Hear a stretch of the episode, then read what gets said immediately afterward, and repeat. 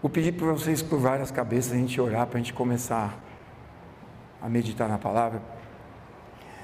Senhor Jesus, te agradecemos por esse dia, te agradecemos por tudo que o Senhor tem feito entre nós nessa manhã. Peço, Pai, continue conosco no ministério da tua palavra, falando aos nossos corações. É o que te pedimos em nome do Senhor Jesus. Amém. Irmãos, hoje estamos terminando a primeira carta de João, lá no capítulo 5, se vocês puderem abrir lá suas Bíblias, que vai ser o trilho do que nós vamos falar hoje, a partir do verso 12. 1 João, capítulo 5, do verso 12 ao 21.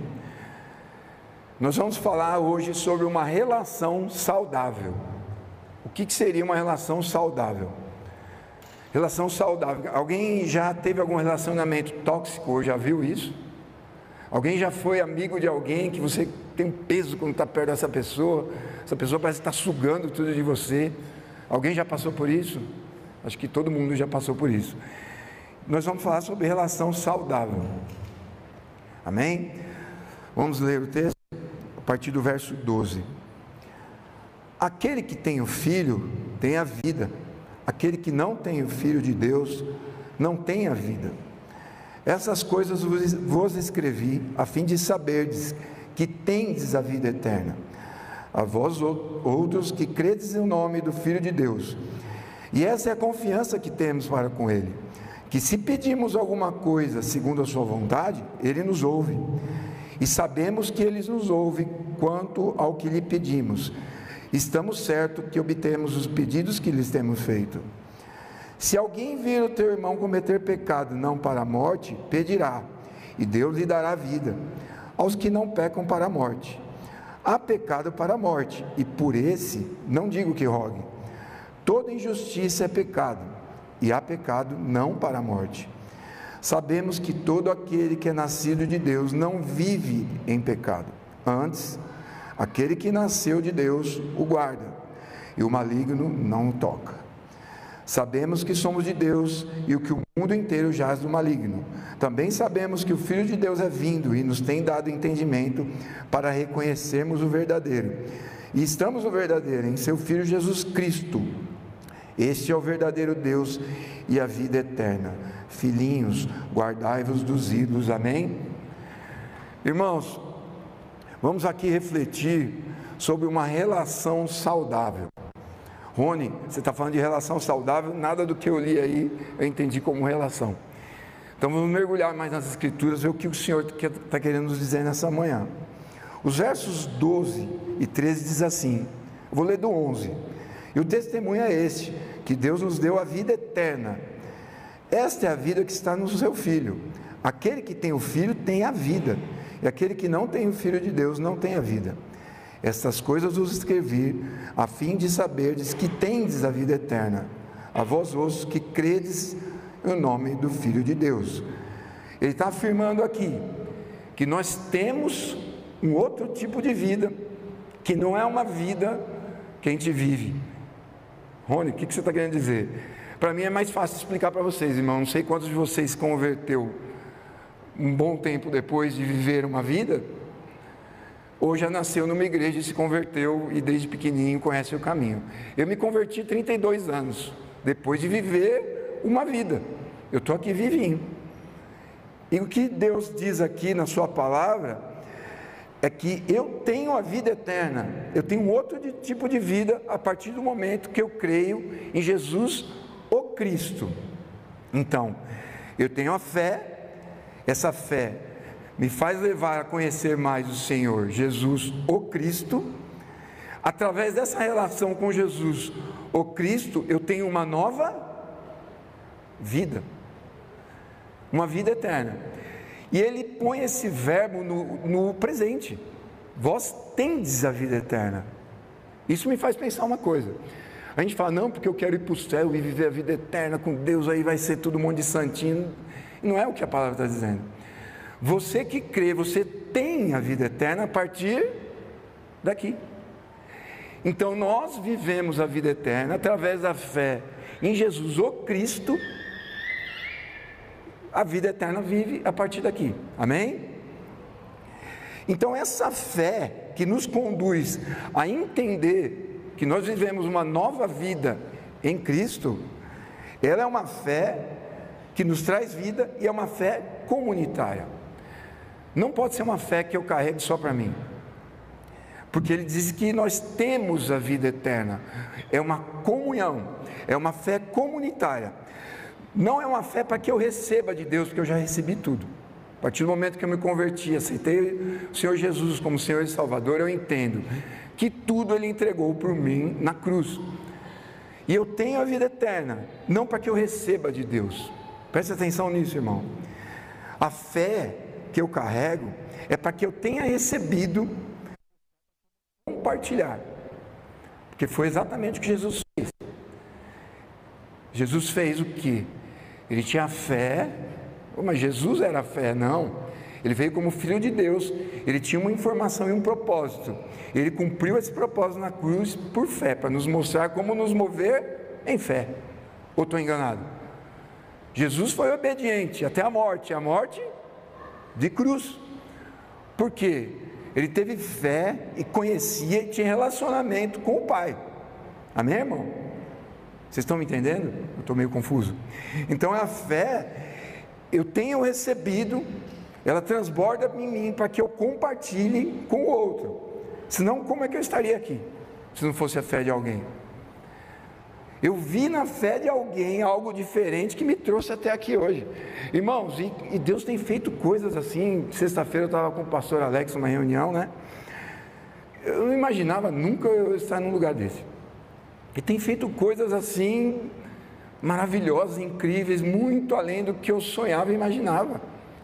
Ah, porque tudo está dando certo na sua vida, muito pelo contrário. Mesmo sem tudo estar dando certo na minha vida, eu tenho a convicção e a fé que eu sou salvo em Cristo Jesus e que a vida que eu vivo aqui não é a vida que eu vou carregar para a eternidade, amém? Então eu tenho que carregar a vida eterna aqui. Preciso entender melhor o que, que diz o Salmo 23: O Senhor é meu pastor e nada me faltará, não faltará alegria, não faltará tristeza, não faltará é, solução de problemas, mas não vai faltar problema não vai faltar saúde, mas não vai faltar doença. Ele é meu pastor e nada me faltará. Então, quando você vive a vida do reino aqui, você para de ser resmungão, você para de reclamar tanto, e você pode ser vida na vida de outra pessoa. Você pode ter uma relação saudável. A pior coisa que tem, gente, é crente resmungão. Crente resmungão é triste. Que vida você está passando para o outro? Que Deus é esse que você serve? Ah, mas eu não arrumo emprego, o negócio está difícil. Amém, vamos orar por isso. Mas isso não pode ser a fonte da minha e da sua alegria, amém? Como você vai ter um relacionamento saudável com Deus se você não consegue ter um relacionamento saudável aqui? Então, essa fé que eu tenho recebido, eu tenho que compartilhar. Uma fé não para me tornar quem eu gostaria de ser, isso é importantíssimo mas uma fé para que eu possa ser o que Deus quer que eu seja, segundo o seu propósito. Glória a Deus por isso. A nossa fé vai muito além do que vir à igreja aos domingos, participar de culto de oração, hoje estar com, com os irmãos e cantando louvor, vai muito além disso. A gente tem que carregar uma fé que reflita para quem está aí fora o Deus que a gente crê. Isso é pesado, isso é muito forte. Então tem um propósito para a minha fé. Eu fui abençoado, posso ser bênção para os outros. Não é a expectativa do que eu gostaria de ver. Eu quero ver grandes coisas depois que eu me converto, ah, agora que tudo vai acontecer, não. Mas é a expectativa que essa fé tem que gerar em mim, do que Deus pode mostrar através de mim, do que Ele pode fazer. Amém? Através de você, Deus quer refletir o que ele pode fazer no ser humano separado de Deus. E eu falo de novo com propriedade sobre isso. Eu sempre fui afastado de Deus durante 32 anos da minha vida, irmão. E pela sua misericórdia e graça e as coisas doidas de Deus, né? Que é esse o Evangelho, o Evangelho é uma loucura. Ele me escolheu estar aqui hoje com vocês, dando testemunho. E Ele escolheu você também Porque você é tão pecador como eu, só vou te dar um toque sobre isso, não importa. Se você já nasceu num lar cristão ou se eu, depois de 32 anos, me converti, você é tanto quanto eu carente da graça de Deus. Então, essa é a fé e a convicção que eu e você temos que carregar. E isso é vida eterna. Esse, essa relação saudável com Jesus o Cristo me faz entender o que é a vida eterna. Por quê?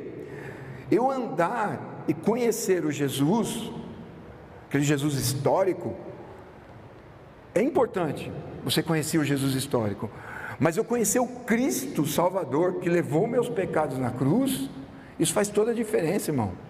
Vocês estão aqui comigo? Eu vou dar um exemplo para vocês. Pedro. Pedro, naquele episódio lá em João capítulo 21, todo mundo sabe essa passagem de cor. Pedro, tu me amas, Pedro, tu me amas, Pedro, tu me amas. Por quê? Pedro andava com Jesus, o homem Jesus, que veio para ser rei, Fala, cara, esse cara ele faz tanta coisa, ele é o filho de Deus. Mas quando Jesus foi para a cruz, o que aconteceu com ele e com os outros discípulos? Todo mundo foi embora e todo mundo começou a viver a mesma vida que vivia antes. Tanto que quando Jesus apareceu de novo, Pedro estava o quê? Pescando, que é o que ele fazia quando Jesus teve um encontro com ele. Só quem apareceu naquele momento foi o Cristo ressurreto. E ele tem uma mensagem para mim, como teve para ele naquele momento e tem para vocês hoje. Ele chegou, Pedro, tu me amas? Você vai na igreja todo domingo, você diz que me ama, que morreria por mim. Ele fala, é Senhor, não é aquela brastemp assim, né? mas eu te amo, né Senhor? Foi então, mas o Cristo, agora que se apresenta a você, diz, vai e apacenta as minhas ovelhas. Amém? Então, esse mesmo Cristo que falou isso para Pedro, está falando isso para mim e para você hoje. A nossa relação agora vai ser saudável. Por quê? Porque agora você entende que eu sou o Cristo de Deus, que carregou na cruz todos os seus pecados, foram lavados na cruz, para que nós tenhamos um relacionamento saudável. Bingo! O relacionamento, relacionamento saudável é aquele que transborda Cristo na vida dos outros, através da sua vida. Amém? Não é religião, não é estar todo domingo aqui, faz parte, ou tem um ministério que está bombando. Não. É refletir a Cristo através de um relacionamento saudável. Então é isso aí. Resumindo, a vida que, que João quis, diz, quis dizer aqui, é o mesmo que Paulo diz lá aos Efésios, quando diz, ó, que vocês estavam mortos em seus delitos e pecados, no capítulo 2, eles os trouxe à vida. Então vocês estavam mortos sem entendimento, mas Cristo trouxe o que? O entendimento, para que você, tendo essa vida, dê vida aos outros, uns aos outros. Esse é o crescimento saudável de uma igreja saudável, que tem uma relação saudável com o Senhor. Amém? Segundo ponto, esse eu acho um ponto muito, mas muito importante, irmãos. Não sei você, pedir e receber. Complicado, hein? Isso é uma coisa que a gente sabe fazer bem, é pedir, né? Pedir e receber. Vamos ler aqui o texto. Essa é a confiança que temos para com Ele, que se pedirmos alguma coisa segundo a Sua vontade, Ele nos ouve. E se sabemos que Ele nos ouve quanto ao que lhe pedimos, estamos certos de que obtemos os pedidos que lhes temos feito. Irmão, Tiago capítulo 4 diz assim: Pedis e não recebeis, porque pedis mal, para esbanjar no que? nos vossos prazeres. A gente tem uma tendência gigantesca de se achegar ao Senhor pelo seu poder. Quem crê que Deus é todo poderoso? Quem crê? Quem crê que Deus pode fazer toda e qualquer coisa? Quem crê? Então, o problema é que a gente se achega ao Senhor na busca do seu poder e não na busca do conhecimento da sua vontade que nos dá autoridade. Deixa eu ser mais breve no que eu quero falar. Vou repetir. A gente se achega ao Senhor na busca do seu poder, para quê? Para resolver o que eu preciso. E não na busca da sua vontade, do conhecimento da sua vontade, que me dá conhecimento, me dá intimidade, me dá uma relação saudável para me impedir segundo a sua vontade. Então nós temos um problema gigante aí, porque João expressa muito bem isso aí. Desculpe, João não, Lucas. Lá no capítulo 11, versículos 9 até o 13, diz assim, ó: Irmão, se um, se um, tem várias igrejas, me perdoe, não quero julgar, só estou dizendo o que eu vejo. É um relato. Pegar isso aqui, ó, e ler num púlpito para um monte de gente que está passando por um monte de problemas, situação. Cara, o cara arrasta multidões, multidões, porque é bom de ouvir. Pensa bem, vem comigo. Por isso vos digo: pedir e dar-se-vos-á. Que delícia! Buscai e achareis. Melhorou. Batei e abrir-se-vos-á. Pois todo o que pede, recebe, e o que busca, encontra, e a quem bate, abrir-se-lhe-á. Só melhora. Qual dentre vós é o pai que, se o filho lhe pedir pão, lhe dará uma pedra? Ou se pedir um peixe, lhe dará no lugar do peixe uma cobra? Ou se lhe pedir um ovo, lhe dará um escorpião?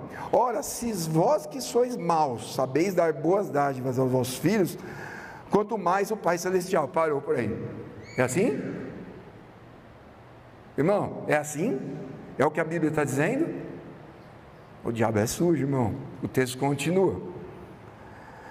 Ora, se vós que sois maus, sabeis dar boas dádivas aos vossos filhos, quanto mais o Pai Celestial lhes dará o Espírito Santo aos que lhe pedem.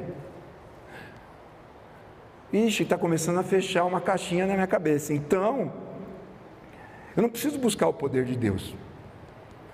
Eu preciso buscar o agir do Espírito Santo em mim, para que a, a, partir do agir do Espírito Santo em mim, a sua vontade seja feita. Eu viva feliz com a sua vontade. E quando eu orar, quando eu me ajoelhar, eu estiver passando por problemas de saúde, de, de trabalho, seja lá o que for, eu vou pedir segundo a sua vontade. Porque o Espírito que habita em mim, ele vai me direcionar, ele vai falar, e ele vai falar mais alto do que a minha vontade. Porque a minha vontade é fazer o que eu quero. Não sei vocês. A minha vontade é fazer o que eu quero, que as coisas sempre dê bem, eu nunca tenha problemas de saúde, nunca tenha problemas do trabalho. Essa é a minha vontade. Então a gente vai atrás do poder de Deus, e Ele tem poder. Mas é esse o poder que Ele quer revelar a mim a você? Sim, pode ser. Mas através do conhecimento da Sua vontade, que o Espírito Santo vai expressar em mim e em você a vontade de Deus para a vida de todo ser humano. Amém? João capítulo 6 é bem claro sobre isso. João capítulo 6, a galera seguindo Jesus, quase 20 mil pessoas, a igreja bombando, Jesus é, curando todo mundo, multiplicando pães, multiplicando peixes, a coisa estava andando.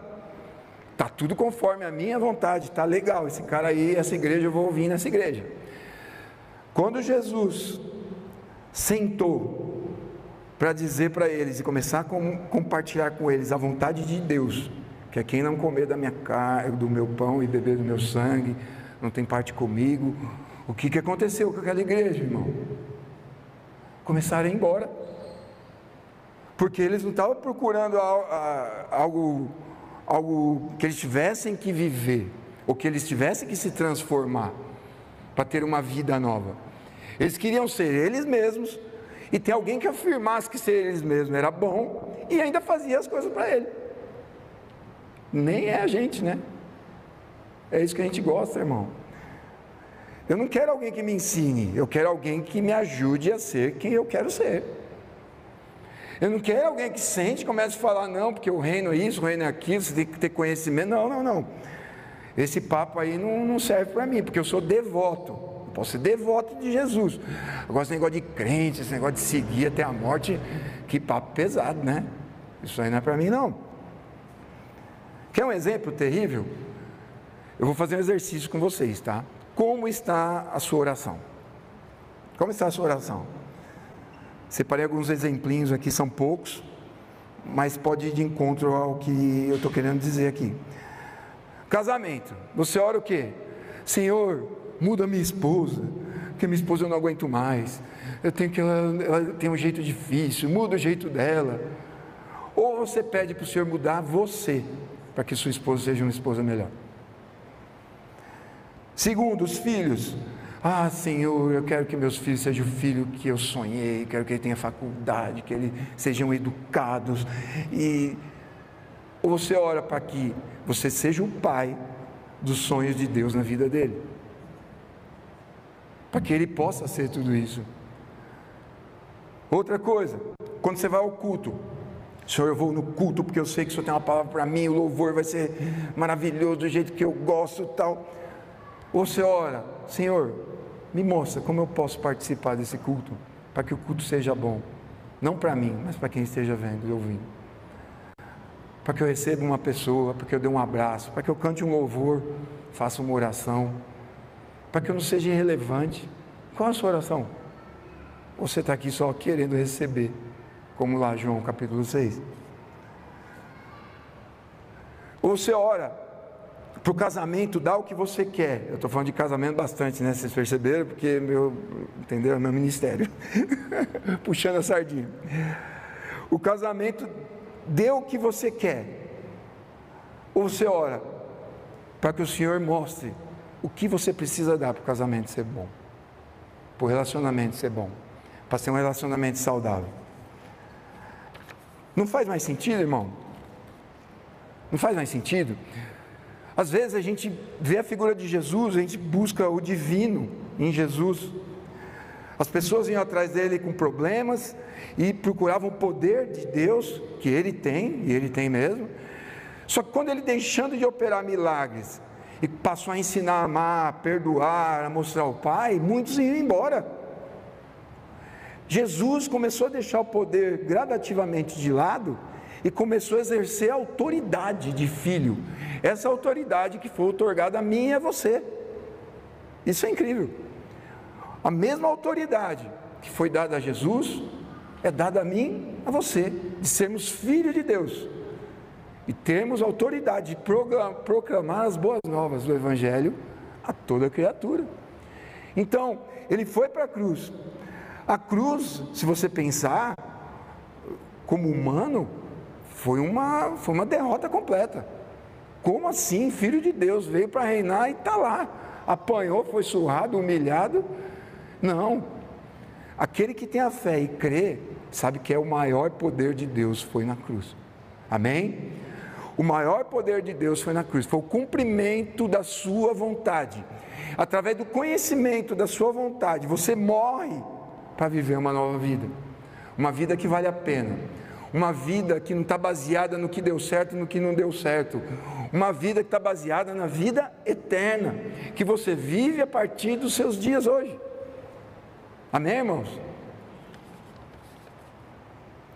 Então, ao receber o Espírito Santo, o que, que Jesus fez nós recebermos o Espírito Santo?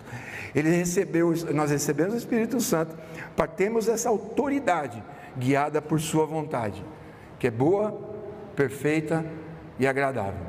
Amém? Agora, aqui, terceira parte, estamos caminhando para o fim. Ele fala sobre o pecado para a morte e o pecado que não é para a morte.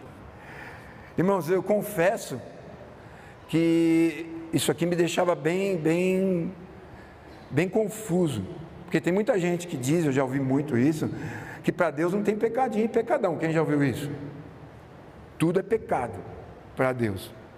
Só que aqui a Escritura está nos dizendo, ó, no verso 16 até o 19: Se alguém ver seu irmão cometer pecado que não para a morte, pedirá, e Deus lhe dará vida. Aos que não pecam para a morte. Há pecado para a morte, e por esse não digo que rogue. Toda injustiça é pecado, e há pecado não para a morte. Sabemos que todo aquele que é nascido de Deus não vive em pecado. Antes, aquele que nasceu de Deus o guarda, e o maligno não lhe toca. Sabemos que somos de Deus, e o mundo inteiro jaz do maligno. Mas vamos tentar, bem resumidamente, pensar isso. Pecado não para a morte. Eu presumo, diante das Escrituras, que o pecado não para a morte é daquela pessoa como eu, como você, que crê no Senhor Jesus, crê em Cristo, na sua obra na cruz, que vai pecar inevitavelmente, porque essa é o apelo que nossa carne faz todos os dias. E ao pecar, qual é a sua postura? Qual é a minha postura? É de arrependimento? É de fruto de arrependimento? Quando você cai, você cai aos pés do Senhor e fala: Senhor, eu não sou digno. O Senhor me aceitar dessa maneira não pode. Que isso fala, então, é esse coração que eu quero, porque eu sei que você é assim. É esse coração que eu quero, um coração arrependido que dê frutos. Ao contrário, como disse muito resumidamente, a pessoa que peca e se esconde atrás de uma religiosidade, é muito perigoso isso, irmão e ele não tem fruto de arrependimento, ele quer entrar no mesmo, na mesma turma dessa aqui. Eu preciso de alguém que afirme, é isso que eu preciso. Alguém que fala, eu posso pecar, porque alguém está segurando para mim. Você entendeu? Vocês estão comigo, irmão? Eu posso errar, mas alguém já pagou a conta. Então eu posso ir no restaurante comer, vou lá todo dia comer, o problema é de quem pagou a conta. Não, não, não, não, não. Não é isso que a Escritura está dizendo. Se você não tem um coração convertido ao Senhor Jesus, o Cristo, você vai agir dessa maneira. E não adianta orar por você, irmão. Não adianta orar por você, porque não tem fruto de arrependimento, não tem relacionamento saudável. O Senhor não vai escutar o que você está dizendo. Ele não vai dar nem bola para o que você está dizendo. Você pode enganar a mim, Pode enganar o pastor, pode enganar qualquer um. Mas a Jesus o Cristo você não vai enganar. Não tem como orar. É triste.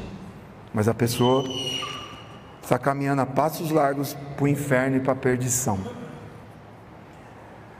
Eu escrevi uma frase, eu quero compartilhar com vocês. Primeiro, o pecado para a morte é acreditar no Jesus, no divino. Você fala, pô, Jesus é um cara bacana, legal tal e não crer e seguir o Cristo restaurador. Olha a diferença. Você crê em Jesus o divino, cara, show, podia até ser um santo, como tantos santos que tem por aí, ou você crê no Cristo, o restaurador, que levou na cruz todos os seus pecados. Você vive em função dessa verdade. Aí há uma transformação, uma metanoia na sua mente e que vai refletir em frutos o que você vive. Irmãos, isso é tão verdadeiro sobre essa verdade de, de em Cristo e na sua salvação a minha esperança, que a luta do diabo era salvar o Jesus, dando o que? Poder para ele. Falou, pô, você vai morrer para esses caras? Não, lá na tentação do deserto. Vem aqui, ó, se você me adorar esse processo, eu vou te dar tudo isso aqui, ó. Olha que poder que você vai ter. Larga a mão disso aí. E como que Jesus respondeu? Está escrito. Por quê? Jesus é a palavra, irmão. Você acha que ele precisava responder isso? Citando a Bíblia? Porque tem um recado muito grande para mim e para você. A autoridade que Cristo exerceu sobre o diabo é a que nós devemos exercer. Falou, ó, Está escrito, eu conheço a vontade de Deus. A vontade de Deus não é que eu tenha esse poder, mas é que eu tenha autoridade para salvar vidas. Amém? Sabe qual é a autoridade? Qual é o seu legado enquanto filho de, do Senhor Jesus? Salvar vidas, irmão. O resto é bônus. Se você tem uma boa vida, se você tem uma vida ruim, você ganha muito dinheiro, você não ganha muito dinheiro. Isso é um plus. Se você for ver os heróis da fé, a gente gosta da primeira parte, né? Meu, entraram no fogo, não se queimaram, que beleza. Davi matou todo mundo, eu quero isso aí, tá? Mas os caras que foram cerrados ao meio, a gente não lembra. Os caras foram cerrados ao meio, pela mesma fé. Uma fé com um propósito. Que criam no Cristo que salva. Não no Jesus, homem, que pode resolver meu problema. Amém? Glória a Deus por isso. Então, vamos partir para a última parte. Está demorando, né, irmão? Que eu diria que é a raiz do entendimento. A raiz do entendimento é o Espírito Santo. Nós já falamos sobre o Espírito Santo aqui. Diz assim no verso 20: Também sabemos, como nós sabemos, que o Filho de Deus é vindo e nos tem dado entendimento para reconhecermos o verdadeiro. Como a gente chega a essa conclusão? Porque o Espírito habita em mim e habita em você e afirma que isso é verdadeiro. O entendimento que eu tenho da cruz vem do Espírito Santo, vem do próprio Deus. A gente caminha em obras que o próprio Deus deixou para nós, irmão. Não sou eu e você que trilha o caminho, Deus já trilhou o caminho para nós. Nós temos que fluir nele. Então é assim. Também sabemos que o Filho de Deus é vindo e nos tem dado entendimento para reconhecermos o verdadeiro. Estamos no verdadeiro, em seu Filho Jesus Cristo. Este é o verdadeiro Deus e a vida eterna. Filhinhos guardáveis do, dos ídolos. Vocês podem repetir comigo esse finzinho aqui, ó? Estamos no verdadeiro, em seu Filho Jesus Cristo. Este é o verdadeiro Deus e a vida eterna. Glória a Deus por isso. Então você reconhece verdadeiro, porque ele se manifesta a você e você entrega a vida a ele. É só assim para você reconhecer, irmão. Ele vai se manifestar a você com perfume agradável, ele é irresistível. Jesus é irresistível. Se ele, se, se ele aparecer a você, ele vai ser tão irresistível que ele vai fazer uma bagunça na sua vida. E não tem como você não reconhecer isso como verdade. Ele fez uma bagunça na minha vida, irmão. E eu estou aqui hoje. Minha vida era totalmente contrária ao reino. Eu estou aqui hoje. Minha vida era escura, afastada de Deus. E eu estou aqui hoje. Porque Ele se apresentou a mim e falou: Eu vou mudar a sua mente e o seu coração. E através de você, muitas pessoas vão ser salvas. Ele está dizendo para você hoje: Eu vou mudar a sua mente e o seu coração. E através da sua vida, muita gente vai ser salva. Amém? Então você está à procura do poder ou da autoridade? Esse é o ponto que eu quero chegar. Qual o seu relacionamento com o Senhor? Por poder ou por autoridade? Autoridade de filho. Não que a sua vida seja perfeita, que tudo esteja fluindo, mas que você é filho e você tem autoridade em nome de Jesus. Porque Ele faz a obra, não é você. Você nunca vai fazer a obra, você nunca vai salvar vidas, mas você pode ser um canal pelo qual o Senhor abençoa vidas. Essa é a sua autoridade. Amém?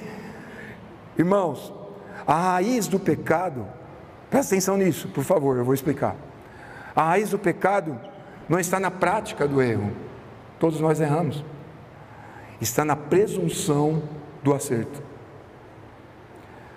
A pior coisa que existe, o pior pecado que existe, é a pessoa presunçosa, porque diz que está acertando. Então a prática do erro é inerente ao ser humano, ao crente, ao que crê em Cristo Jesus, ao que se arrepende.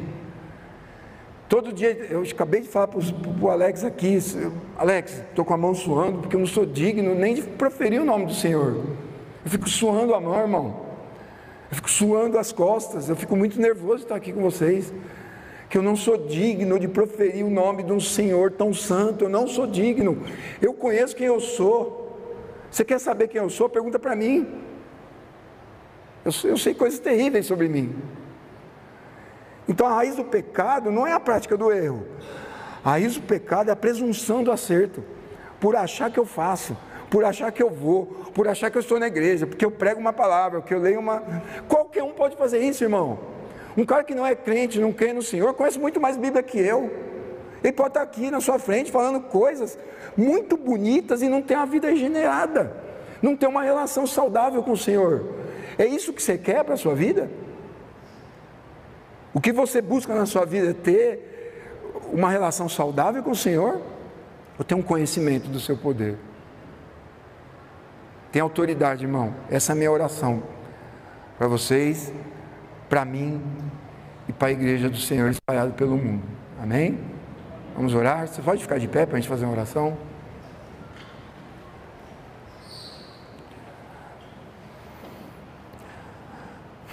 Senhor Jesus, queremos agradecer, Pai, por tua obra, tua maravilha, Pai, tudo que o Senhor faz em nossas vidas. Estamos aqui, Pai, despidos perante o Senhor, Pai, diante da nossa mediocridade, de tudo que somos, Pai. E reconhecemos em Ti o Teu amor, Tua graça, Tua misericórdia, tudo que o Senhor entregou naquela cruz por nós, Pai. Sabemos, Pai, que nada do que fazemos pode Te agradar, Pai. Nossas obras são, são como trapos de imundícia.